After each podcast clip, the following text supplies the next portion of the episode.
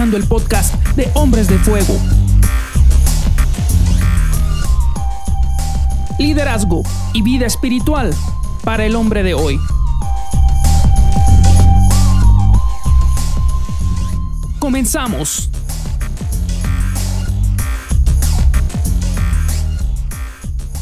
Hoy es un buen día para escuchar nuestro podcast Hombres de Fuego. Estamos hablando acerca de Nemías, estudiando en, esta, en estas semanas y vamos a continuar el día de hoy. Así es que bienvenidos, saludamos al panel en esta hora. Israel Telles. Marlon Hernández. Luis David Meneses. Bienvenidos. Pues estamos hablando precisamente de este evento donde Nemías está terminando la muralla en 52 días. Claro, no solo fue él, pero en su liderazgo se, se lleva a cabo toda esta actividad y estamos llegando al final de ella. ¿Podemos leer el pasaje? Dice así, Nehemías 6, del versículo 15 al 19. Así que el 2 de octubre, a los 52 días después de comenzar la obra, se terminó la muralla. Cuando se enteraron nuestros enemigos y las naciones vecinas, se sintieron aterrorizados y humillados. Se dieron cuenta de que esta obra se había realizado con la ayuda de Dios, de nuestro Dios.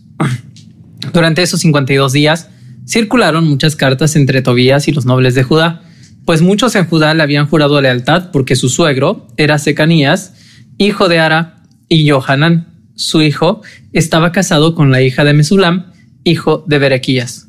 Constantemente, ellos me hablaban de las buenas acciones de Tobías y luego le contaban todo lo que yo decía. Por su parte, Tobías no dejaba de enviarme cartas amenazadoras a fin de intimidarme. Ya, tan tan se acabó. Yo pensé que los ve y tráeme eran invento de este siglo. Amigo, la Liga del Chisme ha existido por siempre y para siempre. Solo tiene diferentes admoniciones. Pues así es la, la, la realidad, ¿no? Creo que algo, algo que podemos eh, ver siempre en la escritura es que nos, nos habla precisamente de lo bueno. De la naturaleza humana, dejémoslo. Así, pues, gracias, gracias, Israel. No, es genio, acción y figura. ¿Cómo era lo de? De la naturaleza. Eh, sobre todo resaltar eh, la fecha, 2 de octubre, No se olvida. no se olvida, y habían terminado en un tiempo récord inaudito en 52 días. Eso es impresionante. O sea, te imaginas toda esa gente que por años, No, no. por, por decenas de años, vieron su ciudad derruida, la Destruida. muralla destruida y no movieron un dedo. Estás hablando en menos de dos meses, reconstruyeron lo que significaba la identidad, la seguridad, la fortaleza y la confianza. Tanto fue el efecto, no tan solo interior, sino también dice la Biblia que afectó a las naciones, lo escucharon. Ya hemos hablado en los capítulos pasados de todo lo que estaba sucediendo de una forma interna, pero aquí también tiene un impacto en la forma de afuera y eso nos habla de cuando nosotros terminamos algo o cuando Dios está haciendo algo en nuestra vida, es muy evidente en todo lo demás, ¿no? Pero, pero déjame resaltar algo, perdón, Marlon, déjame resaltar algo. Y, y quiero que quede bien claro en nuestras mentes, hombres, porque es importantísimo. La influencia de un líder Así es. es fundamental, Sí. porque llega Nemías y organiza todo como lo hemos venido comentando y hablando, pero llega este momento, como tú bien lo estás diciendo, ¿no? Llega el momento de la, de la culminación, del cumplimiento, de, de que se terminó la obra. Ahí está ya. Qué tremendo, ¿no? Te puedes imaginar todos los albañiles, los carpinteros, todos diciendo, bueno, ¿y ahora qué hacemos? o sea, ya terminamos. O sea, la locura. Construyeron contra viento y marea en las noches, se defendían, estaban ahí, luego no se bañaban, como habíamos visto. Y sobre todo habla de la perseverancia, ¿no? Este gran principio que debe de tener todo líder a través de la dirección de Nehemías, así como estabas diciendo, David, la perseverancia, la perseverancia. levant- ¿Qué tan importante es levantarse cada día a, a- a cumplir la meta, a lo que Dios nos ha dado, la responsabilidad que tenemos al menos a trabajar? Y bueno, eso nos habla de disciplina, mucha disciplina. Yo creo que lo que termina de reconstruir, como lo decías hace rato, estas ruinas representaban la falta de esperanza, ¿no? O sea, yo creo que, que el ver todos los días este muro tirado, este derrumbado, se, se pierde también este ti- tipo de, de- de situaciones internas, ¿no? Esta desmoralización, lo voy a decir así. Y como bien dices, el líder eh, construye antes en ellos esta, esta esperanza. O sea, e- e- esta, esta forma de, de visionar y estas formas de- de- de caminar hacia algo que todavía no existe. Pero a mí me encanta esto, cómo, cómo llega, cómo hace esta influencia y empieza a construir en, en- en el pueblo una idea, no una ideología, no una idea en concreto. Y la idea en concreto es que podían terminarlo. Yo me imagino que muchos han de haber dicho, oye, pero ¿cómo en 100 años o en 200 años o en lo que sea, no se nos había ocurrido en que se podía levantar? Y fue el, el detonar de una persona, la idea de una persona que viene y, y causa este impacto y este efecto, ¿no? Yo creo que eso, eh, a eso, eso es lo que, lo que me llega cuando decías es que un líder, un líder fue lo que, lo, que, lo que consiguió, lo que logró fue que un pueblo se moviera, ¿no? Y eso es lo que, lo que hace el líder, que las cosas se muevan. Ahora, yo, yo creo que Nehemías es un, es un libro sobre todo simbólico más que histórico, ¿no? O sea, sí hay una forma de interpretar como histórica en donde pues tenemos a este personaje que va, La, la narrativa de los hechos. sí, la narrativa de los hechos que se puede verificar, ¿no? En las crónicas de los reyes extranjeros, pero también creo que eh, simbólicamente nos está hablando de esta voluntad de cambio, ¿no? Digo, esta es mi perspectiva, pero me llama mucho la atención el número. En Nehemías los números no son fortuitos, nunca son fortuitos, ¿no? Hay un cierto número de puertas, hay un cierto número de, de cosas que suceden y Nehemías siempre está como tratando de eh, buscar este... mm, o sea, en el texto siempre está soltando su voz de repente y dice, Dios mío, acuérdate de mí, Dios mío, acuérdate de esto, ¿no? Y yo decía, bueno, ¿cuál es, el, cuál es la- lo significativo del 52? En realidad no, no hay algo que así como, como te diré, busques, ¿no? Y digas, ah, el 52 tiene esta referencia, pero si, si lo piensas un poco, es como 40 más 12, ¿no? es como, como buscarle un poco de, de tres pies al gato, pero siempre en, en, la, en la Biblia, 40 es un periodo, es como una temporada, ¿no? Y 12 siempre es una es un número que marca un, Consumación. ¿no? una y una elección, ¿no? Entonces, lo que creo que está diciéndonos aquí es justamente lo que decían, es que Nehemías y el pueblo dirigido por Nehemías elige cambiar, elige cerrar una temporada, ¿no? Y, y, bueno, sería cuestión de, de revisarlo un poco más con profundidad, pero empieza como trabajando en la planeación y todo esto y eh, el número de días en, el que hacen el trabajo es tremendo porque marca un cambio. Y este es un cambio que era bien necesario, pero lo más importante es que en ese momento, desde que Nehemías llega y propone el proyecto hasta que se consuma, que son los 52 días, se operativiza ese cambio. Es decir, ya no se está esperando que Dios haga algo. Se reconoce que Dios envió a este líder y entonces el pueblo se mueve con el líder para cambiar de estación. Es que cuán significativo. Ahorita recuerdo las palabras del capítulo 2 cuando Nehemías les da el primer reporte después de haber recorrido la muralla y todos a la vez gritan, manos a la obra.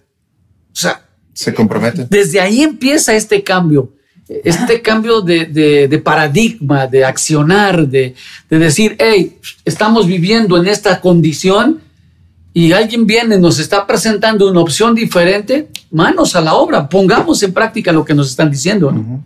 Creo que es como esta analogía de, de- de los corredores y este hecho simplemente es como el banderazo de salida o el, el pistolazo, ¿no? Para que ellos salgan a hacer lo que les corresponde. En un actuar donde Dios está moviendo, vamos a decir, tras bambalinas las cosas, eso para ellos es lo, lo, lo que es muy, muy claro para, para poder trabajar y para decir, este es el, el- el tiempo, ¿no?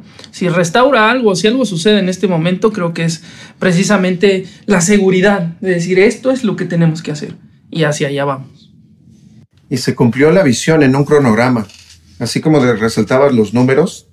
Eso habla mucho de la planeación. O sea, yo como arquitecto puedo ver que tenían un cronograma. O sea, el, diseño de los muros, las canteras, los, la gente que la sacaba, la gente que la labraba, la gente que la colocaba, luego los dinteles de las puertas, las puertas mismas. Fue algo, un trabajo asombroso y creo que más allá de la motivación, estaban siguiendo la visión, porque fueron probados también en su carácter, pero llegaron al tiempo del cumplimiento, que ahí se resalta la perseverancia y la tenacidad de este liderazgo, ¿no? Representado en Nehemías. Nunca dejó de dirigir, nunca dejó de dar la dirección, nunca dejó de hablar a dónde iban y qué es lo que iban a terminar. Y creo que eso es parte del principio de perseverancia que también podemos resaltar, ¿no? De llueva, truene, nos inundemos, este, venga oposición, sigamos perseverando en hacer y acabar la visión de lo que Dios nos ha hablado, ¿no? Sí, hablando de cron cron cronogramas, yo, yo veía que ellos, aún ellos mismos tenían pensado tardarse más. Pero algo sucede, algo pasa en este momento, en este accionar, que hace que las cosas sean más rápido y esto rompe el esquema y la idea mexicana, ¿no? Que sabes que si te dicen tres meses, esos tres meses no van a ser tres meses. Te mentalizas y te idealizas que va a ser más. Yo preguntaría, ¿no? ¿Qué sucede? O sea, ¿qué sucedió ahí? Que aunque tenían planeado que fuera esta obra un poquito más larga, realmente algo pasa para que, para que sea en un, un tiempo más, este, pues más sorprendente, ¿no? Tan sorprendente que como dice Luis, no le puedes encontrar tan fácilmente ese significado y ese símbolo del número.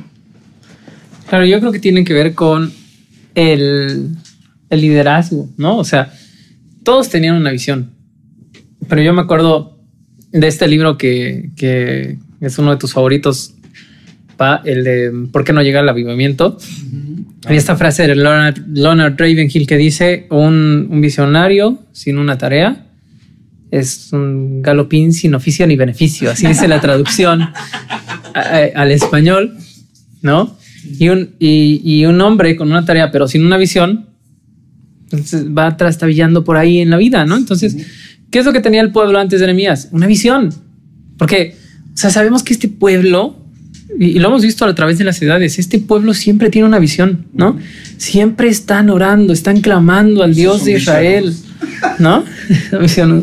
Lo, lo, lo, que pasa es que tienen una identidad muy fuerte y eso te da eso, esta característica de la que tú estás hablando. Tienen esta capacidad de tener una visión, de visionarse de ellos de una manera muy especial. Uh -huh. Sí, esto ha sido a través de la historia. Y, y, aunque a nosotros no nos guste, porque de repente no nos gusta, pero es la, es la realidad, ¿no? Y cómo, cómo alguien que tiene una visión, que sabe realmente a dónde quiere llegar, se enfoca, se mantiene enfocado.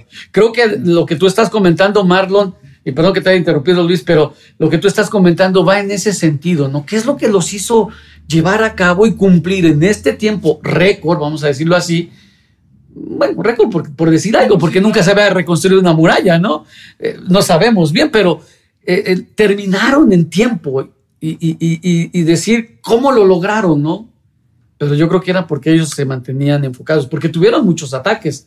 Sí, aún en esto, en este capítulo que estabas leyendo, Luis, los ataques no cesaban. No. Dice que a diario circulaban muchas cartas. Son como ese, ese, señoras y señores, es el WhatsApp primitivo. Es el, es el WhatsApp de la época. Son las redes sociales. Son las redes sociales. Sí, o sea, es el Facebook, el WhatsApp, el, el mensaje directo. ¿Por qué? ¿Qué es lo que haces? ¿Por qué tienes que enviar un mensaje directo? ¿Por qué tienes que enviar una carta? Porque no quieres que se sepa. Estás haciendo las cosas escondidas por abajo de la mesa, uh -huh. ¿no? Estás jugándole chueco. Por un lado le estás presentando una cara. Y por otro lado estás trabajando, ¿no? Exactamente, ¿no? O sea, estás ahí jalando agua para tu molino, ¿no? Entonces, nos, ahí nos está mostrando esta parte, creo que la parte final de este capítulo nos muestra que el trabajo de Nehemías es una doble proeza. No solamente es por el tiempo, sino porque a pesar de que los poderes que estaban ahí en Israel, en Jerusalén, actuando, establecidos, estaban en contra de este líder, se logra la tarea. ¿no? O sea, era una, una, una obra para el pueblo que venía a romper el status quo de eh, la gente con poder, la gente con dinero y cualquier parecido con la realidad es solamente historia, es solamente historia, ¿sí? Es decir, podemos ver que no ha cambiado mucho la, la, no, la naturaleza humana. Ahí es cuando te levantas y dices, Señor, ¿por qué no sigues amando si dos mil años antes de, de, Cristo sucedían estas cosas, ¿no? La liga del chisme iba y venía, este, los nobles oprimían a los pobres, los pobres no se sentían desvalidos, necesitaban un líder. Eh, eh, siempre ha habido abusos de poder, siempre ha habido marrullerías y corrupción.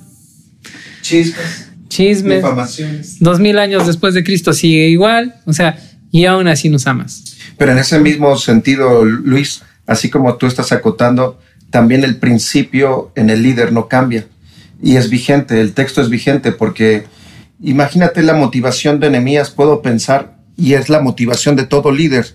Ningún líder se siente satisfecho hasta no terminar la obra. O sea, es como estamos satisfechos con lo que se ha hecho en Amistad de Jalapa. No, No, no. no, o sea, ¿y por qué? Porque vienen otras generaciones, porque nos falta mucho, porque nos falta poco, lo que sea, pero no estamos satisfechos. Y eso también tiene que ser una motivación para ustedes, hombres, para nosotros, para que sigamos intentando y sigamos trabajando en, las influencias, en las áreas de influencia donde estemos, ¿no? Porque no estaremos satisfechos hasta no ver cumplida la obra de Dios. Y cuando Dios nos diga, ya, te vienes, ¿no? Pero creo que es, es un buen sentido para, para seguirnos levantando y tener la visión de que lo que estamos haciendo se va a quedar para todo lo que venga, aún en chismes o en diretes o en todo, aún sobre nuestros enemigos. Pero no podrán negar que la obra de Dios se hizo con la ayuda de Dios, como dice el texto. Ahorita que dice enemigos y eso también está bien fuerte eso, porque eh, yo hacía una pregunta, me preguntaba a mí mismo qué es más fuerte, qué está más cañón, el miedo o la vergüenza, ¿no? Porque mucha gente cuando tiene sus enemigos, gente detractores, todo eso, lo que quieren es pelearse, ¿no? Agarrarse a trompadas, lo que tú quieras, o utilizar las mismas marruñerías para, para defenderse, pero esto que hizo Nemías o esto que, que, que, pasa ahí es sorprendente, como sin decir nada, no hicieron fiesta, no hicieron este alarde de, que habían terminado la, la muralla, pero todos se enteraron. Si el chisme corre rápido, estas cosas cuando las haces bien, corren aún más rápido. Y para ellos, eh, dice, lo comentaban, ¿no? Hace un rato, eh, eh, sentían eh, envidia, sentían miedo, sentían ahora sí como la canción angustia, es este, desesperación y todas esas cosas, ¿no? Qué tan fuerte es que, que nosotros como hijos de Dios, nosotros como empresarios, nosotros como profesoras, lo que tú quieras, sea tu trabajo el que comparta. O sea, antes de, de, de, ponerte tal vez de abibliazos, lo que tú quieras, uh -huh. que realmente el, el, el, trabajo comparte. A mí lo que más me llama la atención, no, ni siquiera es de que se, se, se, sintieron humillados, se sintieron mal, ni que tuvieron miedo, sino ellos mismos se dieron cuenta que Dios estaba atrás de todo eso. Eso es sorprendente. Sí, yo creo que cuando nosotros hacemos una, una obra guiados por el Espíritu, siempre va a ser evidente, ¿no? Siempre todo el mundo lo va a reconocer, aunque no estemos ahí haciendo grandes aspavientos. Y esto es algo bien interesante. O sea, eh, hay, pero también hay que tener como una, una, este, un balance, ¿no? Porque a veces a los cristianos se nos olvida, este, como dicen por ahí, cacarear el huevo, ¿no? O sea, decir, ya terminamos, pero es que la obra que está haciendo Nehemías es suficientemente evidente como para no tener, o sea, no, no tener que hacer nada. El huevo estaba cacareando por sí mismo. O sea, y creo, creo que cuando somos llamados para hacer una obra para Dios, uh -huh. son cosas así. O sea, son cosas que se ven, Dios mismo las pone a la vista en un monte. Y porque la ciudad de Jerusalén está en un monte, está a la vista de todos, ¿no? Estaba a la vista de todos los pueblos vecinos.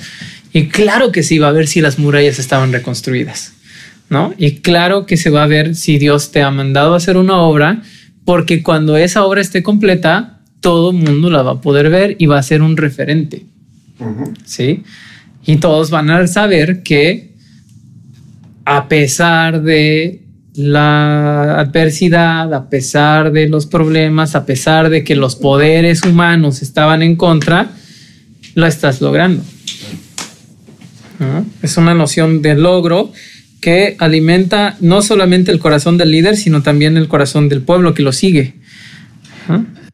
Y eso es bien importante porque bueno, es adelantarnos mucho, pero el, libro siguiente, que es Esdras, habla precisamente de que hay toda una revolución, eh, no solamente física, sino también una revolución espiritual.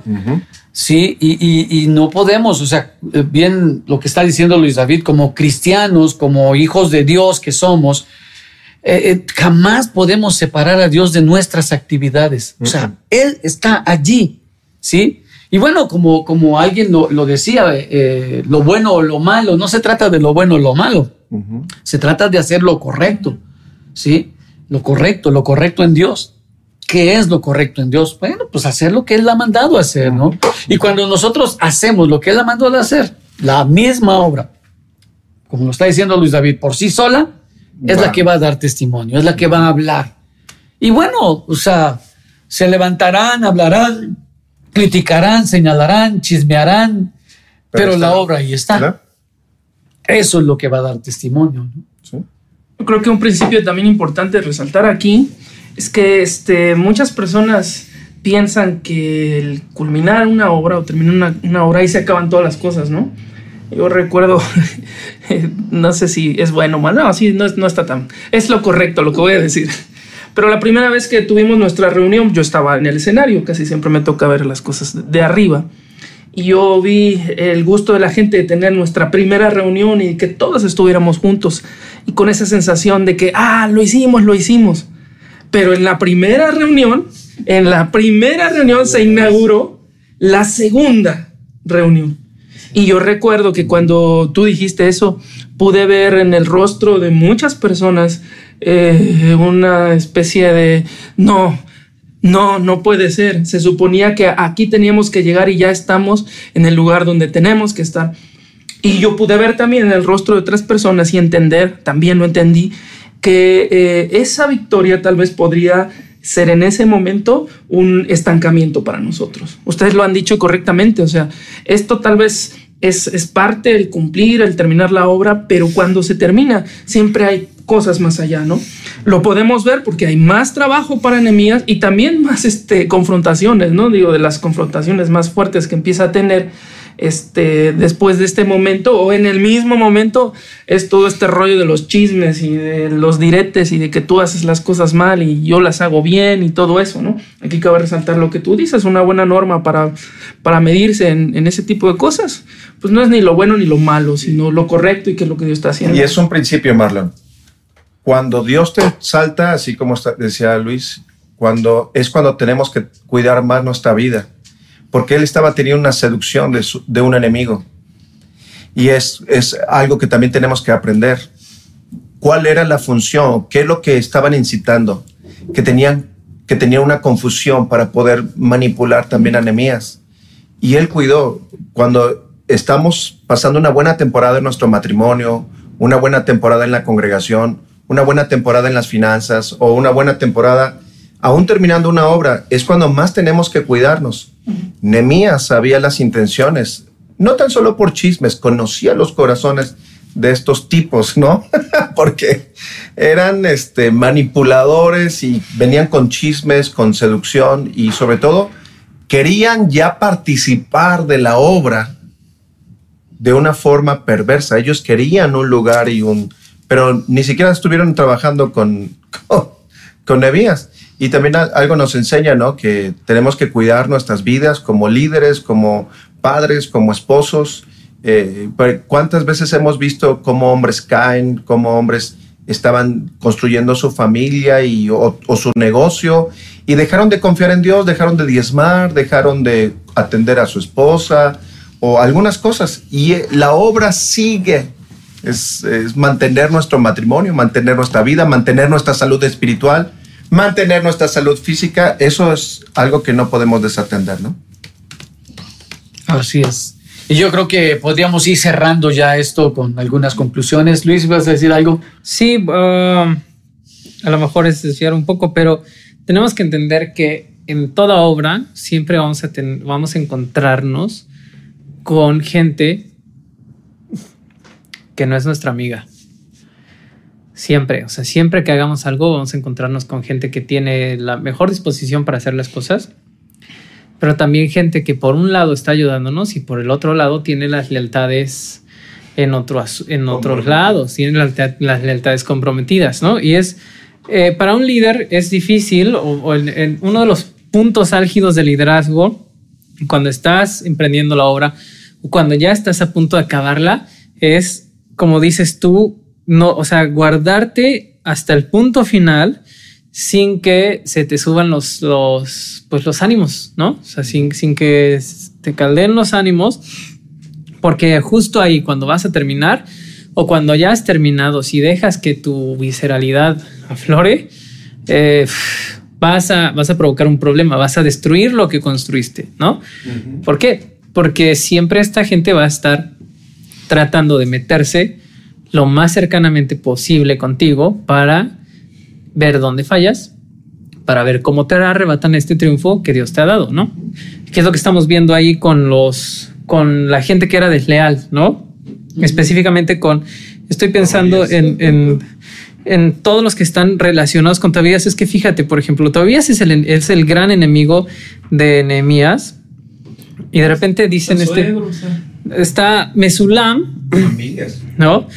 Y de repente digo, bueno, Mesulam, ¿qué, ¿qué rollo con este Mesulam? El problema de Mesulam, hijo de Berequías, es que es uno de los que reconstruyen las puertas. Sí, o sea, las puertas. Él estaba en la reconstrucción de la puerta del pescado, ¿no? Lo vemos en el capítulo 3.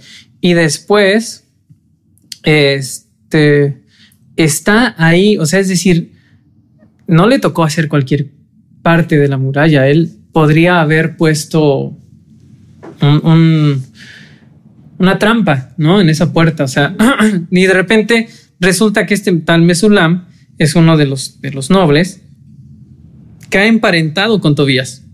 Entonces, o sea, a mí lo que me llama la atención es que este personaje estaba súper, súper cerca, ¿no? Y constantemente estaba tratando de convencer a Nehemías De que Tobías era. de que Tobías era la solución, de que Tobías era el que era el bueno, ¿no? Era el que podía eh, traer. Era su candidato. Sí, exactamente, exactamente. En México Para hablar llama, en términos de eh, actuales, era su candidato. era su delfín. Pero él decía, no miento, no robo. ¿no? Muy Así, actual. o sea, y entonces, ¿qué es lo que vamos a tener? Vamos a tener siempre a nuestro alrededor gente que nos decir, oye, no, Sí. pero ¿por qué no te alías con este? Mira, no es tan corrupto, no es tan malo. Mira, sí, pues en el pasado, pues sí, sí robó, ¿no? Pero todos roban, ¿no? Y, y- y mira, sí hizo estas cosas chuecas, pero pues mira, ya ahora está a nuestro favor, ya ahora está con nosotros. Mira, hasta es mi pariente. ¿No? O sea, y, y es bien difícil porque entonces tú estás viendo a alguien que está muy cercano a ti y tienes que probar el corazón. O sea, tienes que. Uf, es bien difícil porque Nehemías está diciendo: yo, yo invertí tiempo en ti y ahora resulta que me sales con esto, ¿no? O sea, con que tú estás Del lado de. de aquel lado. Entonces, yo tengo que ser cuidadoso como Nehemías para no cortar cabezas inmediatamente y esperar el tiempo en el que se revele toda la verdad. Y nosotros vamos a tener que esperar para conocer más de esta historia, porque eh, sí tiene un desenlace en este libro. Esto es lo que me gusta de esta historia, que sí tiene un desenlace en este libro, pero el líder espera. Así es. Y bueno, entonces creo que una de las conclusiones que podemos ir dando es precisamente esa, ¿no? El líder cumple la tarea, pero espera para seguir tomando acciones eh, y, y seguir llevando a cabo todo el plan que él mismo se había fijado. Porque el terminar la muralla era una parte del plan, no era todo el plan. ¿sí? Entonces él tiene que esperar. Y, y además, en ese esperar, tiene que mantenerse firme en su plan original. Porque ya le estaban empezando a calentar la cabeza diciéndole, es que tú podrías ser gobernador, es que podrías, ya con la muralla terminada, ya te independizas y a ver quién, esto es una ciudad inexpugnable. Y es una tentación para todo líder salir de el designio, el encargo que tenía Nemías.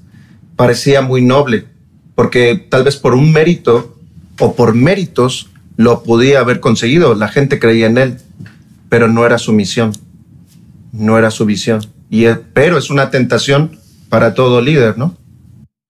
A mí me enseña, eh, creo que en Nehemías, si mal recuerdo, es en el capítulo anterior, habla con los nobles, se enfrenta con los nobles y pone las cartas en el asunto. Cuando tiene otra vez problemáticas, porque te das cuenta que el problema ya ahorita ya no es con el pueblo, o sea, es con la gente de poder, de influencia, de dinero y todo esto. Y me gusta porque el texto nos hace ver que sabiamente él pone en la postura de que yo en el momento que hablé, ya lo hablé, no, no lo deja, o sea, no es un tema de liderazgo ausente, al contrario, ya lo había hablado, ya había puesto cartas en el asunto, ya había hablado de temas eh, con, con ese tipo de personas. Y en este capítulo simplemente lo vemos así como que ah, me, están, me están tratando de atacar, me están tratando de hacer cosas y yo, lo, yo, yo puedo poner palabras en él y decir, es un caso cerrado, es algo que, que ya no amerita mi tiempo. Ya no tengo que estar invirtiendo tiempo en hablar algo que ya estaba hablado. Ya no amerita eh, mi tiempo para tomar decisiones o corroborar, porque ya la decisión ya estaba tomada, como bien dice Luis. Después nos vamos a dar cuenta que cuál es la decisión que él tomó, que, cuál era su postura. Y en ese momento yo creo que el texto a mí me da esa impresión de que él simplemente deja, deja eh, eso por un lado y como líder a mí me enseña eso también, que este tipo de temas se tocan una sola vez, se trabaja, se muestra la postura y de ahí no te tienen que robar tiempo, porque eh, sinceramente si se hubiera metido ahí a los dimes y diretes, le drena todo tiempo, energía, visión y todas estas cosas.